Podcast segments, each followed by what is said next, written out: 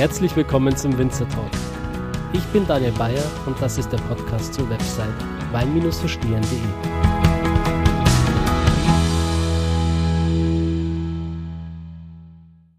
Hallo liebe Weinfreunde, heute will ich mit euch über europäische Roséweine mit geschützter Ursprungsbezeichnung sprechen. Anlass dafür ist eine dreijährige EU-Kampagne, die von 2022 bis 2024 in Deutschland, Belgien und den Niederlanden läuft. Unter dem Motto viel mehr als nur eine Farbe bündeln derzeit der Conseil Interprofessionnel des Vins de Provence und das Consortio Val Tennessee ihre Kräfte, um eben diese Message nach außen zu tragen. Denn europäische Roséweine in EU sind tatsächlich viel mehr als nur eine Farbe und können dank ihrer hohen Qualität das ganze Jahr über genossen werden. Im Rahmen dieser EU-finanzierten Kampagne wurde ich eingeladen, mit fünf weiteren ausgewählten Influencern und Bloggern zum Gardasee nach Val Tennessee zu reisen. Dabei durfte ich das deutsche Ambassador Duo gemeinsam mit Leni von Leni ist vertreten. Und von München ging es dann einmal quer über die schneebedeckten Alpen nach Norditalien in eine atemberaubende Weinlandschaft zwischen dem Mittelmeer und den Bergen, denn genau dort liegt die Region Val Tennessee, aus der die europäischen Roséweine EU stammen. Und um dich für deine nächste Weinreise zu inspirieren und meine Erfahrungen, die ich auf dieser Reise äh, gesammelt habe, mit dir zu teilen, habe ich die wichtigsten Highlights und die spannendsten Facts für dich in diesem Podcast zusammengefasst. Ja, vielleicht warst du schon einmal dort, weil Tennessee befindet sich im südlichen Westen des Gardasees und lässt sich grundsätzlich in zwei Arten von Gebieten unterteilen. Man hat auf der einen Seite das Küstengebiet, welches nah am See liegt, und ein hügeliges Gebiet, das ein bisschen weit im Hinterland ist. Und genau von dort aus erstrecken sich diese Moränenhügel, die den unteren Teil des Sees umfassen. Ja, diese Moränenhügel entstanden vor vielen Millionen Jahren, als sich die Gletscher langsam zurückzogen. Und als Erinnerung an diese Gletscher blieben große Ablagerungen an Gesteinsschutt, Steinen und Kies zurück. Und diese Ablagerungen wandelten sich dann im Laufe der Zeit allmählich zu Moränenhügeln, die durch die Natur geformt und mit einer großzügigen Vegetation bedeckt wurden. Diese alten Gletscherablagerungen sind vollgepackt mit wertvollen Mineralien. Die Winzer sagen, dass diese den Charakter der Weine maßgeblich prägen. Man hat dort unfassbar viele Mineralien und alles, was die Rebe braucht, um eben spannende Weine zu ergeben. Ein weiterer wichtiger Einflussfaktor, der die Trauben betrifft, ist der kontinuierliche Wind. Ja, wenn wir an den Gardasee denken, dann denken wir natürlich zuerst auch an diese ähm, Segel- und Kitesurfing-Aktivitäten. Es ist hoher Betrieb auf dem See. Und ja, das liegt zum einen an diesen wichtigen Winden, die man hier am Gardasee hat. Das ist der Peleer, der aus der nördlichen Richtung weht.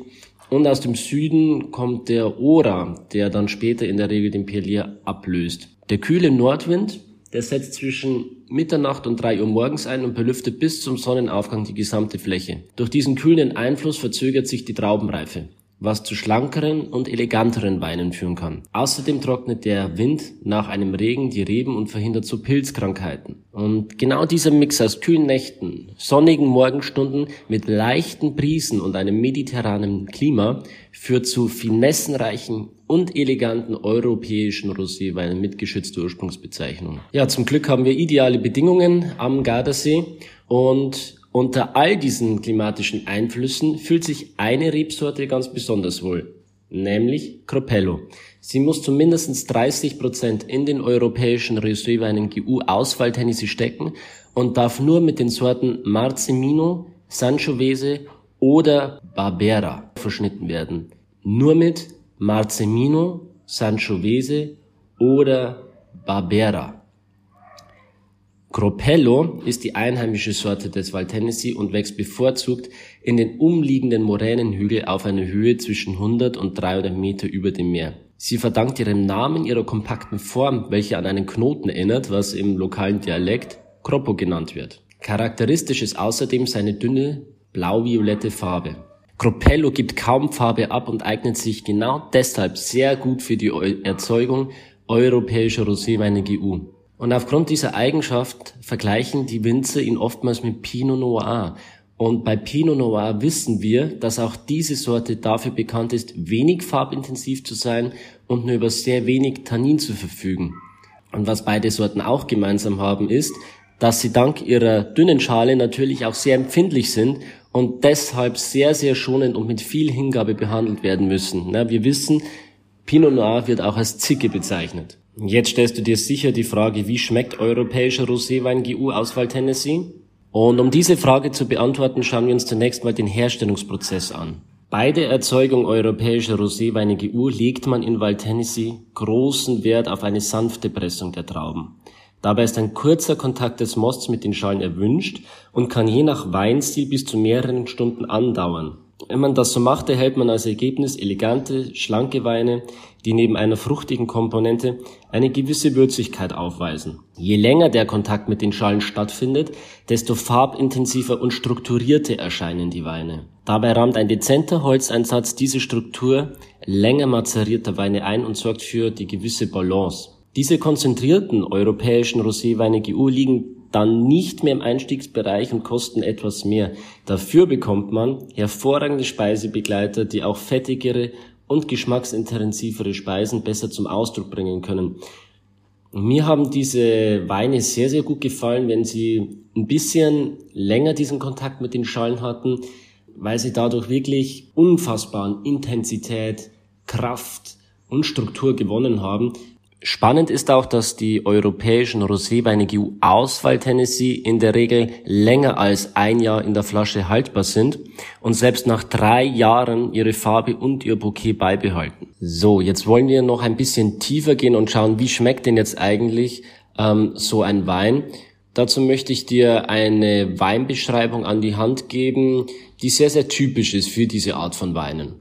Und zwar zeigt sich in der Nase oftmals ein floraler Touch, also äh, blumige Noten nach zum Beispiel Rosenblättern und fruchtige Aromen nach zum Beispiel Waldbeeren, Walderdbeeren oder Himbeeren und auch eine zitrische Komponente nach zum Beispiel Orange, Mandarine und Zitrone findet sich sehr, sehr häufig in diesen Weinen. Und dazu bringt diese vorhin schon angesprochene gewisse Würzigkeit noch eine Spannung in die Weine, Manchmal hat man auch zarte Noten nach, nach Akazienhonig beispielsweise. Also ein sehr, sehr vielschichtiges Bouquet. Und diese angesprochene Würze kommt übrigens laut der produzierenden Winzer hauptsächlich von den mineralreichen Moränenböden. Und wie wir wissen, sind diese Böden abgeschmolzene Gletscher, die sich über viele Millionen Jahre gebildet haben und es dadurch zu einer Anhäufung verschiedenster Gesteinsarten kam, die einen wirklich beispiellosen Reichtum an verschiedenen Mineralsalzen bilden. Und für den Cropello typisch ist ein leicht bitterer Mandelgeschmack, der im Nachhall auftritt. Trotz dieser leichten Bitternote sind die Weine aber durchgängig saftig und lösen einen ungeheuren Trinkfluss aus. Ja, was isst man zu diesen Weinen? Als perfektes Food-Match ähm, habe ich sehr, sehr oft gehört, dass die äh, Einwohner einen Fisch aus dem Gardasee ganz besonders bevorzugen und zwar einen Corignone. Diesen mit etwas Olivenöl und heimischen Kapern serviert ist ein absoluter Traum. Alternativ, wenn du diesen Fisch gerade nicht zur Hand hast, kannst du auch gerne eine Pizza in sämtlichen Variationen nehmen. Dies ist immer ein Genuss zur europäischen Roséweinen GU. Ja, das war eine sehr, sehr kompakte, kurze Podcast-Folge heute mit vielen Informationen und damit du jetzt alles noch einmal ähm, Revue passieren lassen kannst und dir das Ganze auch gut merken kannst, du kannst dir auch gerne Notizen machen, möchte ich für dich das Wichtigste noch einmal kurz zum Schluss zusammenfassen. Weil Tennessee ist ein Anbaugebiet für europäischen Roséwein GU am Westufer des Gardasees auf der Seite von Brescia.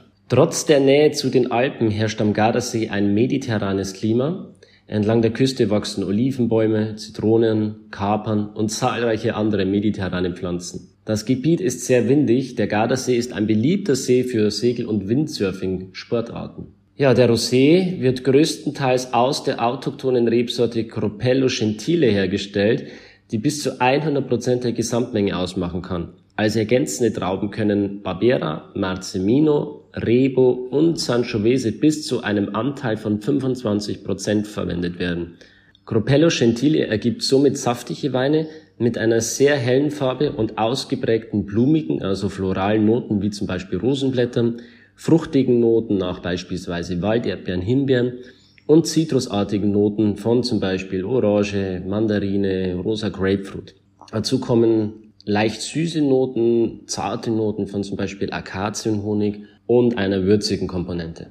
Eine typische Geschmackseigenschaft der europäischen Roséweine GU Auswahl Tennessee ist eben diese ausgeprägte Würze, die sowohl von der Sorte Gruppello als auch von den Moränenböden herführt. Wichtig ist auch, europäischer Roséwein GU Auswahl Tennessee hält in der Regel länger als ein Jahr. Farbe und Bouquet bleiben mindestens drei Jahre lang unverändert. Pro Jahr werden circa zwei Millionen Flaschen produziert. Heute trägt der Wein auf dem Etikett die Bezeichnung Wild Tennessee, als Referenzunterzone der DO Rivera del Garda Classico, wobei es dem Erzeuger freisteht, den Rosé-Typ für europäische Roséweine GU anzugeben oder eben nicht. Der in der Verordnung vorgesehene Höchstertrag pro Hektar beträgt 110 Doppelcenter Trauben bei einer Ausbeute von 70 Prozent der Trauben pro Wein. Die Weinbauregion erstreckt sich von Sirmione bis Salo über 18 Gemeinden auf der Brescianer Seite des Gardasees und dessen Hinterland. Die gesamte Rebfläche beträgt knapp 1000 Hektar, wovon 800 Hektar für die Produktion von blauen Trauben,